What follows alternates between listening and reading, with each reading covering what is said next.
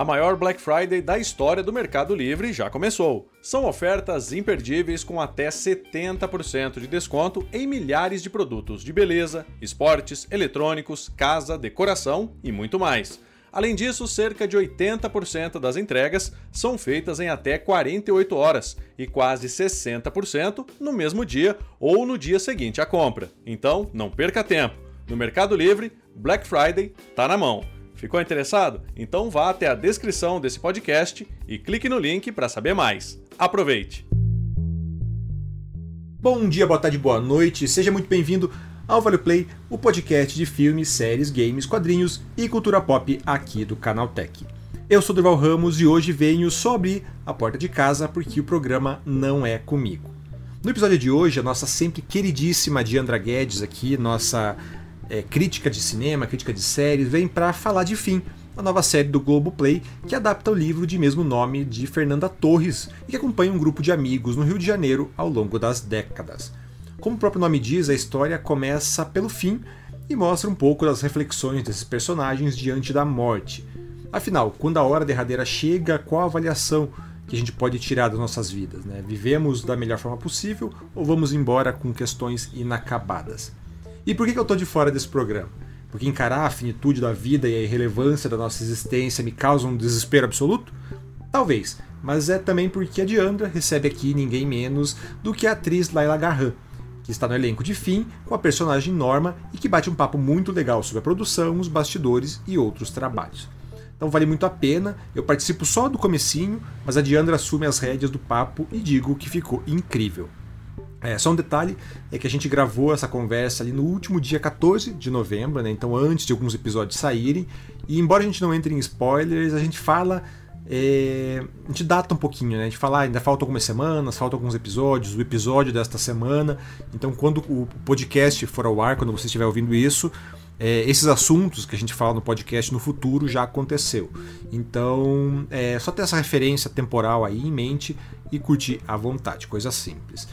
Mas, dito isso, chegou a hora da gente descobrir se Fim, a nova minissérie brasileira, vale o play. Mas antes né, da gente encarar o abismo que nos separa do outro lado do mistério, é, vamos aos nossos recadinhos de sempre aqui do Vale Play. É, bem, esse aqui né, é o Vale Play, o seu podcast de entretenimento, que você encontra no feed do Canaltech todos os domingos, logo pela manhã. Mas não é o único podcast da casa, né? Tem novidade todos os dias então assine e acompanhe tudo isso direto do seu agregador favorito. Além disso, né, mande seus comentários, opiniões, críticas, sugestões para o podcast arroba canaltech.com.br ou pelas redes sociais no arroba canaltech.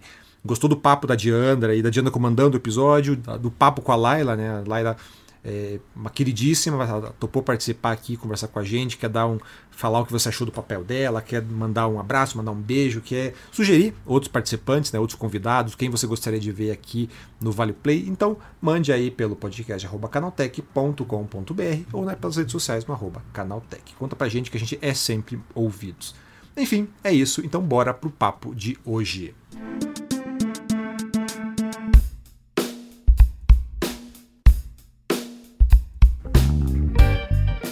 Bem, hoje a gente tem aqui no podcast a presença ilustre dela, da atriz Laila Garran, que vive a personagem Norma na série Fim, disponível no Globoplay. A Laila que tem aí um currículo bem vasto de grandes produções, né, entre filmes, séries, novelas e teatro. Só para a gente citar alguns trabalhos recentes aí, ela participou do seriado Só Se For Por Amor, da Netflix, foi a Clara Nunes em Chacrinha e a Edith Piaf em Hebe. Esteve no elenco de Deserto Particular e foi indicada ao prêmio de melhor atriz em musical no prêmio Sesgran Hill de teatro por A Hora da Estrela ou O Canto de Macabea. Coisa demais, hein? É, então, Laila, prazer imenso e uma honra maior ainda estar tá falando com você aqui hoje sobre Fim, seu mais recente trabalho. Seja muito bem-vinda. Obrigada, o prazer é todo meu de estar aqui com vocês. É, Laila, então, para a gente começar aqui a entrevista de fato, é, eu queria que você desse um panorama rápido e uma sinopse do que é Fim, a nova série do Globoplay, e quem que é Norma, né, a sua personagem dentro dessa trama. Bom, Fim é uma, é uma história de, de cinco amigos com suas mulheres, né, cinco casais. Cinco? É, acho que é isso. São amigos que, que vão. E aí a gente vê a passagem da vida deles. Então, eles vão morrendo aos poucos e a gente vai é, vendo como essas relações foram evoluindo e se deteriorando e, e é, o fim é sobre a passagem do tempo, é sobre a finitude, é sobre é sobre as relações, é sobre a amizade. E e a, e a série se passa de mais ou menos 70 de 68 até 2000 e acho que 2012, uma coisa assim. A gente passa aí 40 anos vendo essa relação desses amigos, né? Até a morte de quase todos eles. E minha personagem é Norma. É, esse livro é, essa série é adaptada do livro de Fernanda Torres, né? O Fim, que é maravilhoso. Mas o fim é, é mais ou menos os cinco, os cinco últimos minutos de vida de cada um desses personagens, né? E é na série a gente faz um flashback, tem uma, uma cronologia bem especial, assim, onde a gente passa por pelas fases da vida dele, mas não numa ordem linear cronológica. E a minha personagem é Norma, que é prima da, da Ruth e mulher do Silvio, mas eles, eles se separam logo no início. Norma é uma, uma Deixa eu fechar aqui para não bater. É uma, uma, uma mulher do interior, do interior de São Paulo, que acha o Rio de Janeiro. Tem essa prima que mora no Rio de Janeiro, Ruth, é meio deslumbrada assim com o que é o Rio de Janeiro, uma grande cidade.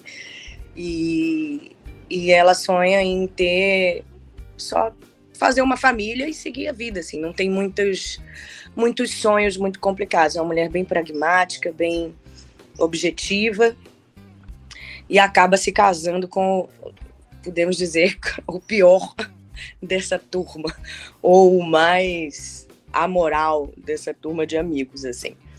Mas foi um pacto lá que eles, que eles tiveram, né? Que ela é casada com Silvio, que é feita pelo Bruno, que é interpretado pelo Bruno Mazeu. Mais ou menos isso. Sem dar spoiler. ou podemos dar spoiler? Temos, né? Um spoilerzinho não faz mal a ninguém. É, Laila, eu tenho acompanhado a série, inclusive, assim, confesso que está sendo muito difícil acompanhar semanalmente, porque a vontade é maratonar, né? E eu li o livro também da Fernanda logo quando lançou, ali em 2000, acho que 2013, mais ou menos. É, você leu o livro? Você já tinha lido? Sim, eu tinha lido. Eu não, não sou uma pessoa dada a fanatismos, mas eu sou louca por Fernanda Torres. Desde muito cedo. Lá em Salvador, eu sou da Bahia, né? Morei lá até os meus 24 anos. Com 12 anos de idade, fui assistir Orlando no teatro, assim. E aí assisti The Flash and the Crash Days com ela, que é de Gerald Thomas, ela e, e Fernanda Montenegro em cena. Então, é, assisti Eu Sei Que Vou Te Amar, sabia todo de cor, todas as falas dela. Então, fui uma adolescente e jovem e adulta louca por Fernanda Torres. E com, é, li o fim, fiquei encantada, fiquei louca com o personagem de Álvaro, aquele início, aquele, enfim, fiquei encantada com o livro. Quando nem sonhava em fazer, nem sabia que ia virar série, nem sonhava em fazer. Né? Eu não lembro exatamente a, a, cronologia das coisas, se eu já, quando eu li o livro, se eu já tinha feito chacrinha com Andrucha ou não. Mas eu já tinha lido o livro e tinha ficado louca, assim. Fico encantada como Fernanda é multi, né? Assim, como ela escreve bem, cada vez melhor, assim. Eu, eu sou louca por ela, assim. Acho ela muito fantástica. É, e ela faz uma participação na série, né? Pelo menos até onde eu vi, eu vi todos os que foram disponibilizados até o momento. Ela aparece ali. Embora tenha sido bem pequena, já é uma participação importante, né? e mostra que as mulheres têm muita força. Eu acho que a principal diferença ali do livro para a série é isso: as mulheres ganharam mais força. Como que você enxerga o papel da mulher nessa série, né? Sendo que, apesar delas não serem as protagonistas, né? É sobre a finitude desse grupo de amigos, elas são muito importantes, né? Elas ganham a cena ali. Em muitos momentos, elas roubam mesmo uh, o estrelato ali dos, dos maridos, né? É, eu acho que é isso. No livro, eles. É, ela mesmo fala, né? Ela tem esse eu lírico masculino. Ela sendo homem, acaba escrevendo, ela diz que consegue, consegue se libertar de muitas coisas, né? Muito interessante isso. E aqui, é, é, é, na série, as, as mulheres ganham mais espaço, né? Eu acho que te, existe no livro, a minha sensação é que parece que é a visão as mulheres são vistas a partir do, do, ponto de vista dos homens, né? Por mais que ela seja mulher. E na série, bom, eu tenho que defender uma mulher é, sendo. Preciso fazer uma mulher em primeira pessoa. Mas não deixo de ter um olhar de uma época, né? Sobre elas. Eu acho que a gente tem uma força grande dentro de um período ainda limitado, né? Como hoje ainda é, dentro de um período muito machista dentro ainda de um olhar machista, né? Mas foi até difícil para mim fazer norma é, no início, por eu sentir ela muito diferente de mim e me sentir ainda amarrada nessas coisas da época, né? Mas é, ela tem um pacto, ela é muito, ela acaba sendo se emancipando e tendo atitudes até feministas sem querer, não por uma ideologia, mas por um pragmatismo dela, assim.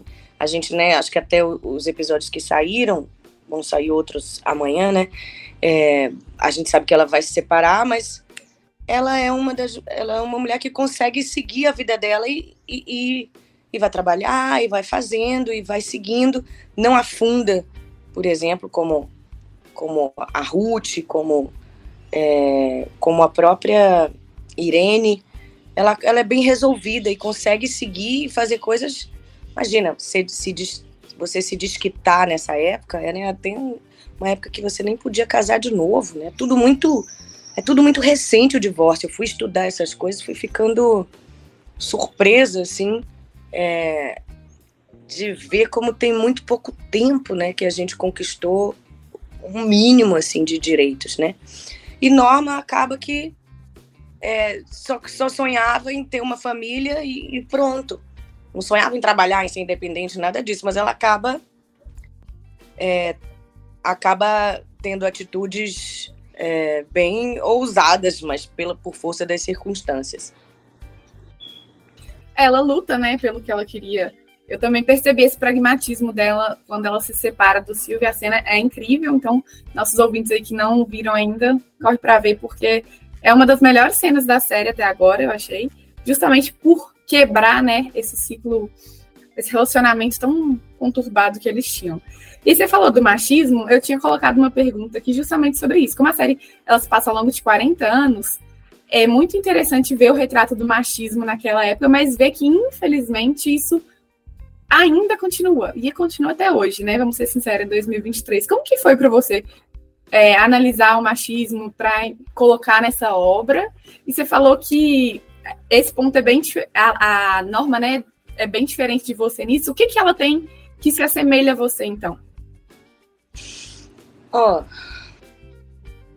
a, a diferença é assim, eu não essa coisa desse objetivo da família e tal, mas eu acho que a gente se assemelha talvez só por só de ser mulher a gente já é, já tem muitas semelhanças. Existem coisas, eu sei que generalizar é, é burro, mas existem coisas que são do gênero e que acontecem até hoje também. Por exemplo, eu tenho essa coisa, Norma cuida, né? Acaba ali, ainda não chegou nesse momento, mas Norma acaba cuidando de duas famílias.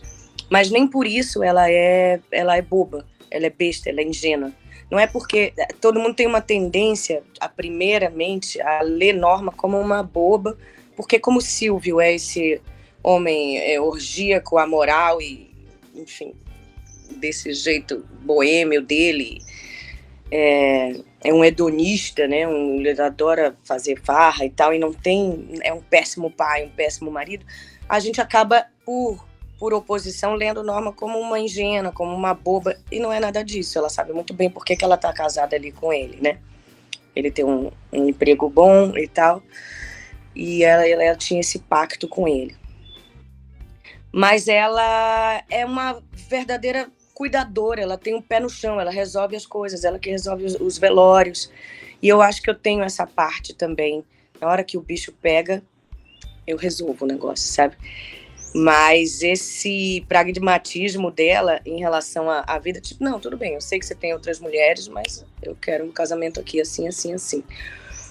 Esse, essa frieza, né? É, eu acho que eu não, acho que eu não tenho.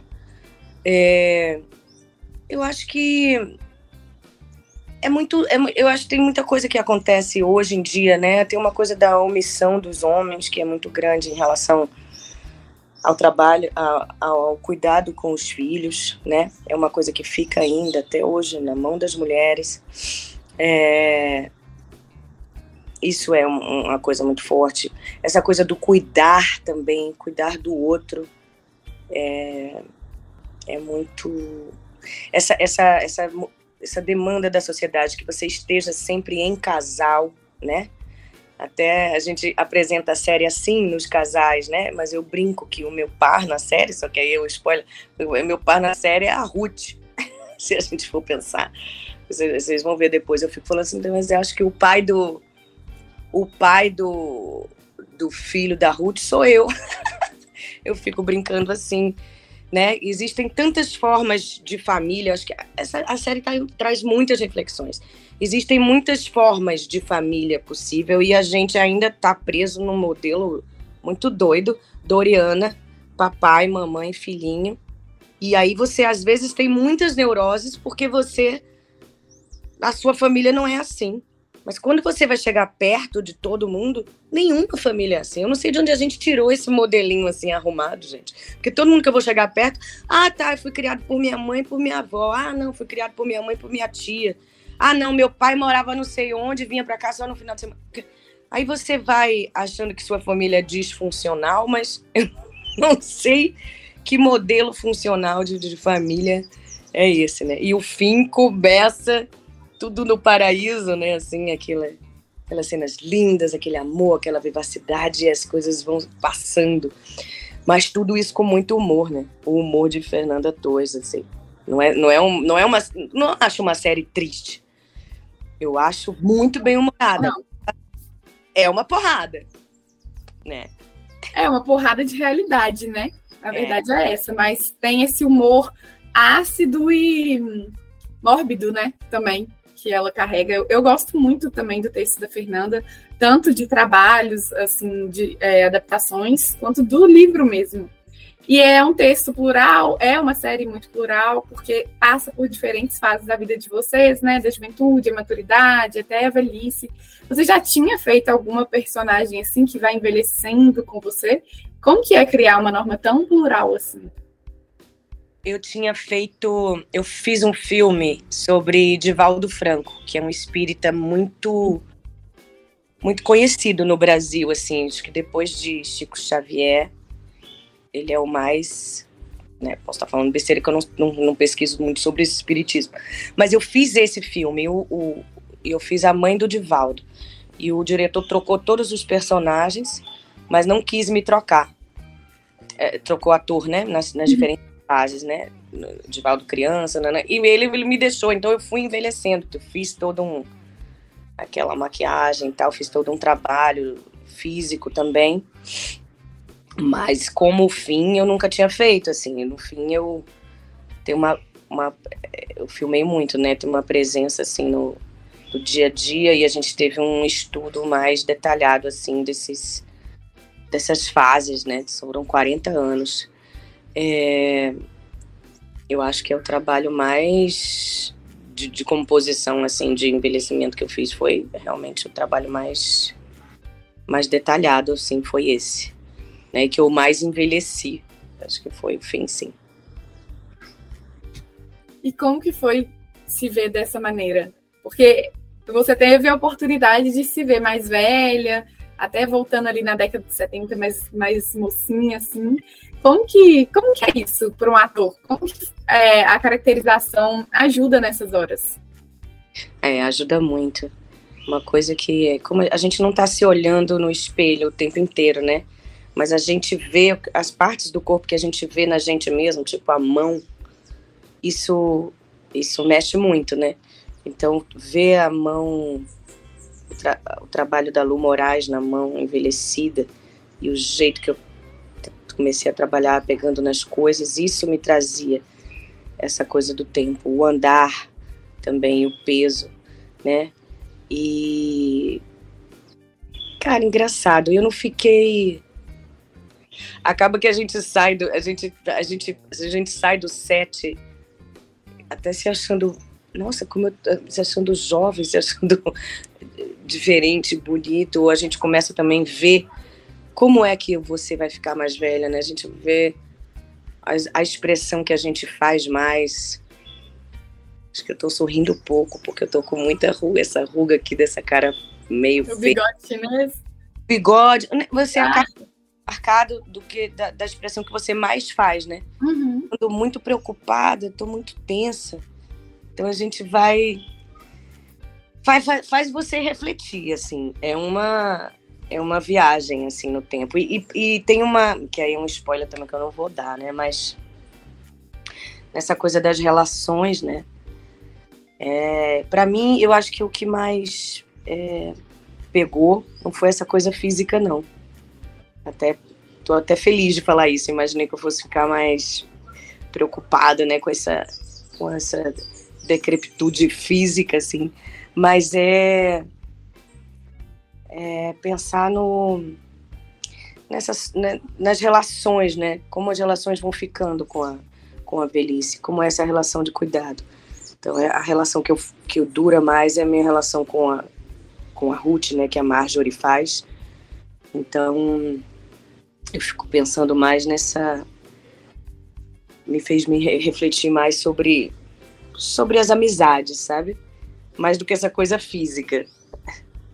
Sim, é, eu acho que a série fala muito disso, né? Dessa, dessa amizade, tanto dos homens que se protegem, de certo modo, quanto das mulheres nessa questão do cuidado.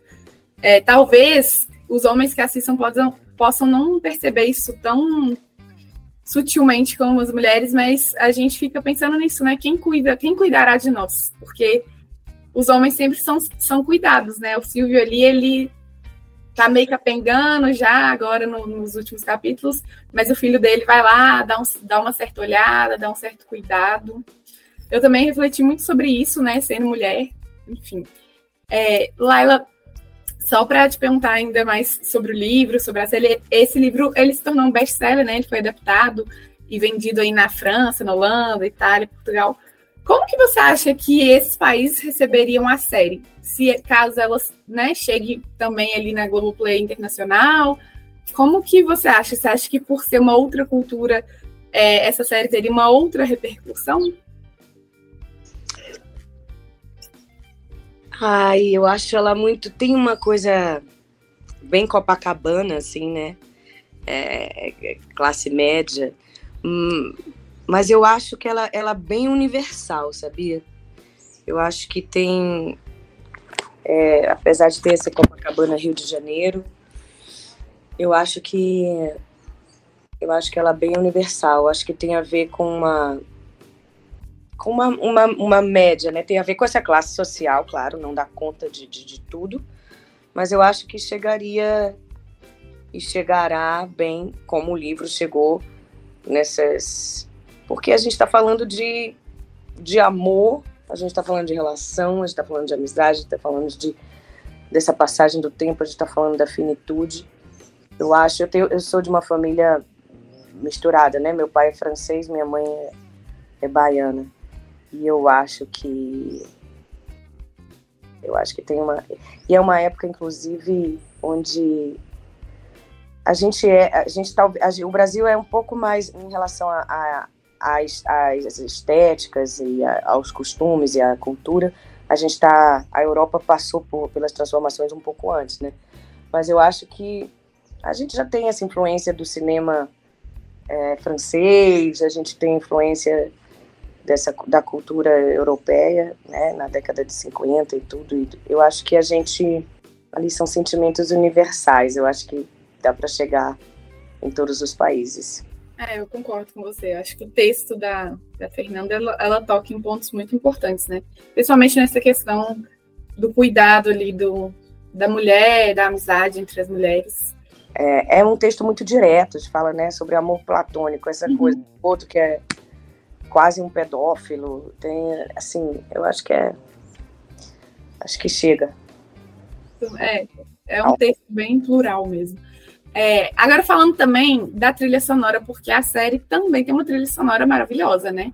Que ajuda a contar essa história, deixa ela mais bonita. E você é cantora, né? Então, é, queria saber qual que é a sua relação aí com a música, como que a trilha sonora da série te ajuda a compor a norma, ou se não influencia. E a trilha vem, vem depois, né? A não ser uma assim, música que a gente tenha ouvido e cantado na cena. Tem uma música específica que tem a ver com toda a trama, que é essa música que a que a Marjorie canta, né, que a Ruth canta quando quando conhece o o Ciro. E aí ela vai ter uma historinha quase dramatúrgica nessa né, música. Mas a, a trilha, eu sou, eu sou fã, né, de Antônio Pinto. Nossa, sou doida por tudo que ele faz, assim. Mas ela vem depois, a trilha, né? Eu achei muito bonita, achei bonita essa escolha de ter é, o tango. Eu acho que a trilha tá, tá bonita. Ela acompanha a época, mas também sem ser óbvia. Eu acho linda a trilha. Mas na composição da Norma, assim, eu sou cantora, né? eu trabalho muito quando eu sempre faço uma playlist de para as personagens que eu estou fazendo. E aí na, na playlist da Norma tem tanto a ver com esse mundo interior dela, né? E como tem a ver, tem também uma pesquisa das músicas que ela podia ouvir na época, que eu via na rádio e tal. Mas eu acho, inclusive, que a trilha traz essa coisa universal. Não tá uma trilha é, óbvia nesse sentido de que, ah, não, só se ouvia isso nessa época, né? Então, acho que a gente, ou no Brasil, estava se ouvindo aquilo na rádio. Não, eu acho que a trilha tá, também traz essa universalidade desses, dessas questões abordadas na série. É, é uma trilha muito bonita, né? Eu, acho que ela ajuda a gente também a se situar ali na época, compõe mesmo quase como um personagem, né? Coadjuvante ali. E agora, falando um pouquinho das gravações, é, quero que você me corrija se eu estiver errada, mas elas foram interrompidas na pandemia do Covid-19, tá certo? Em março de 2020, né? Uhum. E a gente acho que interrompeu, acho que em 17 de março, a gente foi até dia 17. Mas eu acho que deu uma semana de gravação, por aí, ou cinco dias. E como que isso afetou? Isso criou, te dificultou a construir a personagem? Ou te dificultou criar uma proximidade com o elenco? É, a, como que a pandemia impactou? A gente até comentou sobre isso, né? Foi. A gente acha que a gente voltou mais íntimo, sabe? Porque a gente não ficou mantendo contato ao longo da pandemia inteira, mas de vez em quando a gente trocava umas mensagens, né? Todo mundo, o Andrucha ali mandando é, notícias às vezes para dizer né, estamos juntos, ainda continua. Eu, e esse sofrimento todo eu acho que criou uma, uma cumplicidade, né? Foi uma coisa que todo mundo sofreu junto, assim. Foi muito. Eu sou, assim, nós somos, pelo menos eu, sou uma Laila antes da pandemia e outra Laila depois da pandemia, né? Acho que todo mundo. Então isso deu uma, sei lá, a gente comentou isso, o, o, o Telmo fala muito isso, que a gente parece que voltou mais, mais cúmplice e mais íntimo, que é uma coisa que todo mundo comenta, assim, né? Que a gente parece que tem uma intimidade desses amigos mesmo. Que se a gente se, se aceita com todos esses defeitos que a gente tem, né? As personagens. Você vê que as relações vão se deteriorando, mas eles estão ali. E, e, e, e, as pessoas que têm elogiado o trabalho do elenco falam que a gente parece que tem essa intimidade mesmo de quem se conhece há muitos anos. E acho que a pandemia acabou ajudando nisso, né? Agora, foi difícil, claro, né? Eu estava fazendo todo um trabalho, trabalho com a preparadora de que é atriz, que é chamada Helena Varvac. Então, quando parou tudo, a gente continuou estudando a personagem um pouco, meio vamos continuar estudando, né? A gente não sabe, talvez volte daqui a pouco, a gente não sabia, né? Eu achava que ia voltar logo ali. E ainda tinha um, uns trabalhos para fazer, uns improvisos para fazer, até continuei um pouco com a Marjorie, mas depois a gente interrompeu. E, e aí foi um pesadelo, né? Aí eu parei realmente de estudar e falei assim, não, vamos, acho que mas deve ter continuado, sei lá, por uns 15 dias ainda, continuei estudando a norma até que falei assim, não, vamos suspender e vamos ver o que, é que acontece. Mas foi um personagem, foi a série assim, foi um vínculo com o mundo real, com o mundo, o mundo normal. Norma me ajudou muito a ter, eu saber que que, que fim existia, é, era o contato que eu tinha, a crença que eu tinha de que o mundo tinha acabado. Eu falei, não, tá bom, ah, tá, ainda vai rolar essa série, então tá, então o mundo não acabou. Norma te deu esperança, né? De voltar Sim. a fazer. Ai, que bom que deu certo, né? Porque acho que seria uma perda muito grande se a gente não pudesse assistir é. essa produção. É verdade, e tinha, tinha isso também, né? Durante um tempo a gente não sabia, podia ter caído. Algumas séries e novelas caíram, assim, total, e não, uhum. não feitas. E esse foi assim, cara, não dava para fazer, com coisa de época, carnaval, cena de rua, não sei o quê realmente ficava muito difícil fazer com protocolo. A gente ainda fez com alguns protocolos, né? Fazemos, fizemos exame de Covid todos os dias, antes toda a equipe, antes de entrar no set, né? Todo mundo de máscara, menos o elenco. É, mas a gente precisou esperar mesmo que as coisas melhorassem para poder, para poder filmar. Diferente do, do Dom, né? O Dom eu fiz, a gente foi fazer no, no Uruguai. É, e ainda deu pra, começou a fazer só com uma fase de vacina, mas é realmente o fim, teve que esperar. A, a, a pandemia está mais arrefecida mesmo. Pois é, Laila, você falou de Dom, eu ia chegar lá, porque esse não é o primeiro trabalho que eu vejo com você. Eu assisti Dom e também 3%. E em ambos você criou duas personagens muito fortes, né? Tanto a Marcela de 3%, que era uma espécie de general, quanto a Marisa de Dom, que é a mãe do protagonista, né? E sofre muito com todas as questões dele, com envolvimento com o tráfico de drogas, prisões, enfim. É, enfim, a norma também é forte, né? Você falou até que as pessoas podem vê-la como um personagem ali mais bobinha, mas eu a vejo muito forte também. É, com o quê de melancolia, né? Mas como que é o seu processo para dar vida a pessoas tão fortes assim?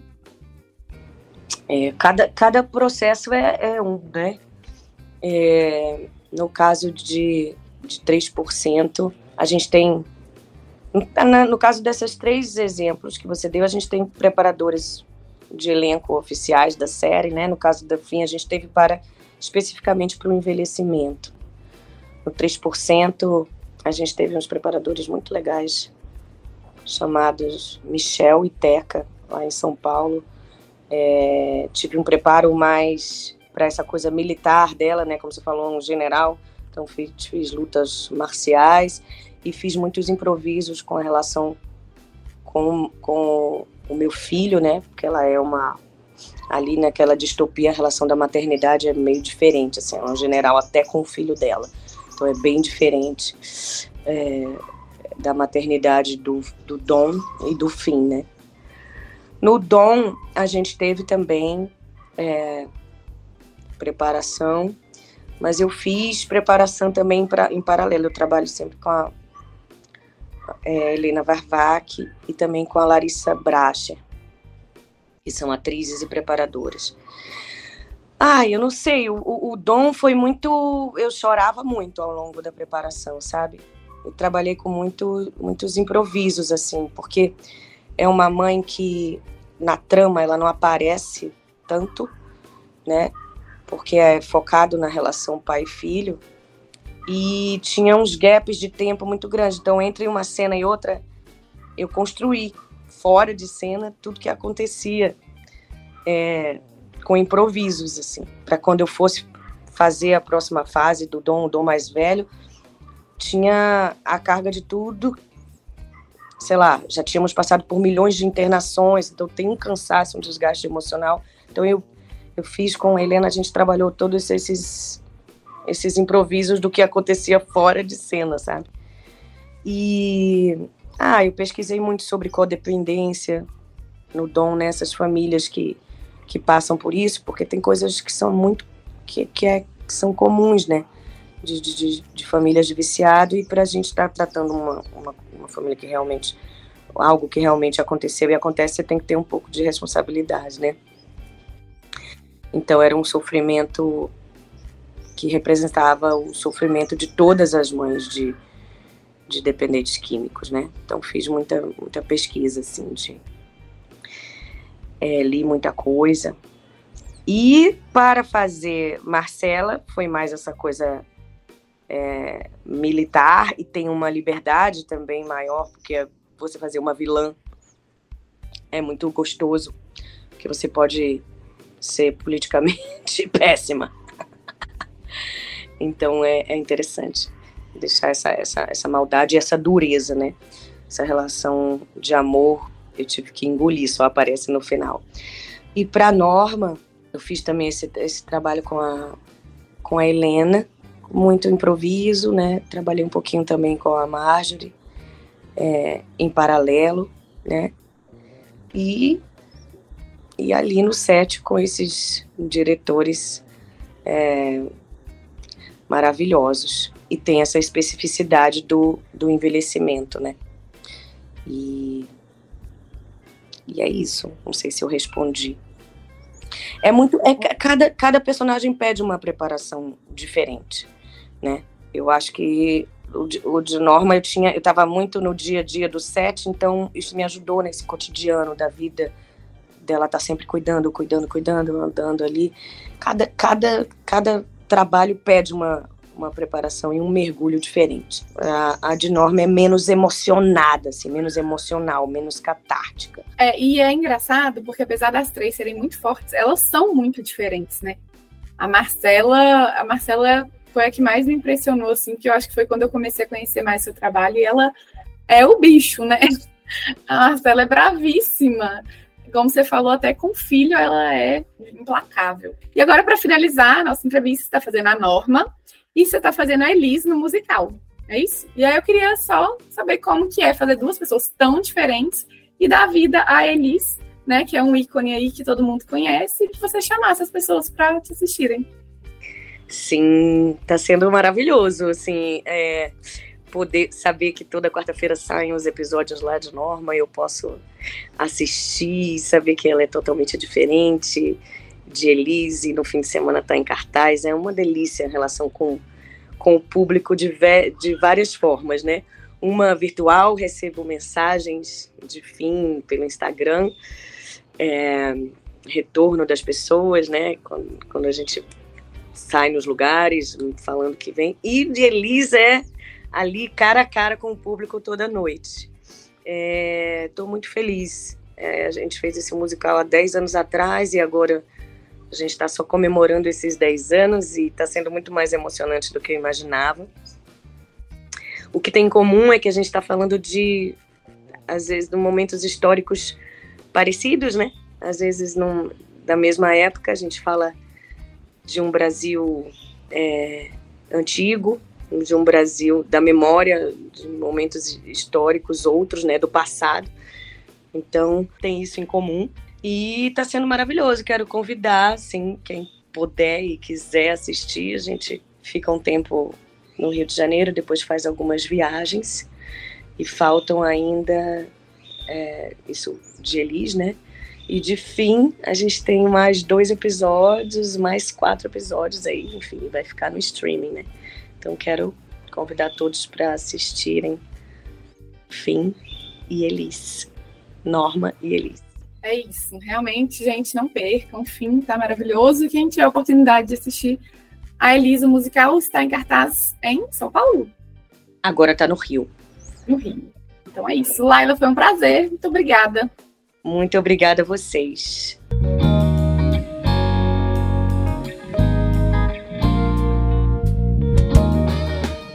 Nosso quadro Vale Ficar de Olho, aquelas novidades que chegam aí nos próximos dias e que, como o próprio nome diz, vale que você fique de olho, que você acompanhe, bote aí no seu radar de estreias e lançamentos que estão por chegar. É, e a gente tem umas coisas bem legais chegando aí nessa quase reta final de novembro, a começar pelo cinema. A gente tem chegando no dia 23 de novembro o filme Napoleão, filme um épico histórico aí dirigido pelo Ridley Scott, né, que é um diretor de todo garbo e elegância aí, um, um dos grandes nomes do cinema, diretor de Blade Runner, de Alien e que chega agora aí com esse épico histórico que tem ninguém mais, ninguém menos do que o Joaquin Phoenix no papel de Napoleão. Joaquin Phoenix lá de Gladiador, do Coringa e tem também a Vanessa Kirby, né? Ela ela tá no Missão Impossível 7 e agora aqui ela faz aí o, o, interesse romântico, uma personagem ali, uma iminência parda do próprio Napoleão. Então é um grande épico, né, um dos filmes aí que está sendo apontado como possível favorito para Oscar. É um filme da Apple, então ele chega, um, acho que tem um, um período aí é, de circulação limitada nos cinemas, é um filme de 2 horas e 40, então né, vá, vá com paciência, de bexiga vazia, mas que tem previsão também de chegar no streaming aí nos próximos meses, talvez até com uma, uma versão do diretor de quase 4 horas. Então, mas ainda assim é um né, filmão em todos os sentidos Ainda assim, é um, filme, um filmão em todos os sentidos possíveis, que chega então dia 23 de novembro nos cinemas. E nos streamings, né? É, a gente tem na Netflix Round 6 O Desafio. É, se você não conhece, não sabe a proposta, não é a segunda temporada de Round 6, não é um spin-off de Round 6, talvez seja um spin-off, mas ele é um reality show baseado em Round 6, produzido pela Netflix, então que vai colocar pessoas de verdade para disputar um prêmio de verdade de alguns milhões de dólares. É uma, uma ideia um tanto quanto maluca, vai reproduzir ali a ideia da, do jogo. Ninguém vai morrer, imagino, espero. É, embora tenham surgido aí algumas notícias, a gente até noticiou aqui no Canal Tech de que alguns dos participantes se machucaram de verdade durante as gravações. É, tem toda aí uma questão que uma discussão né, de que a série é uma crítica a essa espetacularização e a Netflix foi lá e criou um espetáculo em torno disso. Então, é, bem, sendo criticado ou não, Round 6, o desafio chega aí ao, ao a Netflix, né, ao streaming, no dia 22 de novembro, quarta-feira. Bem, e agora eu quero saber de você se o nosso podcast vale o play. Entre em contato aí pelo podcast canaltech.com.br ou comente nas nossas redes sociais pelo canaltech. Lembrando que a gente tem é, podcast todos os dias aqui nos feeds do Canaltech, então segue a gente para não perder nenhum lançamento. Este podcast foi é, produzido por mim, mas apresentado aí magistralmente pela Diandra Guedes, na né, participação da Laila Garran. E tem edição do Samuel Oliveira. A revisão de áudio é do Gabriel Rime com trilha sonora composta por Guilherme Zomer. Enfim, então é isso e até a próxima semana. Próxima, próxima semana sou eu aqui, espero, né? Talvez. Mas nada, nada der errado, sou eu. Então, até a próxima semana e tchau, tchau.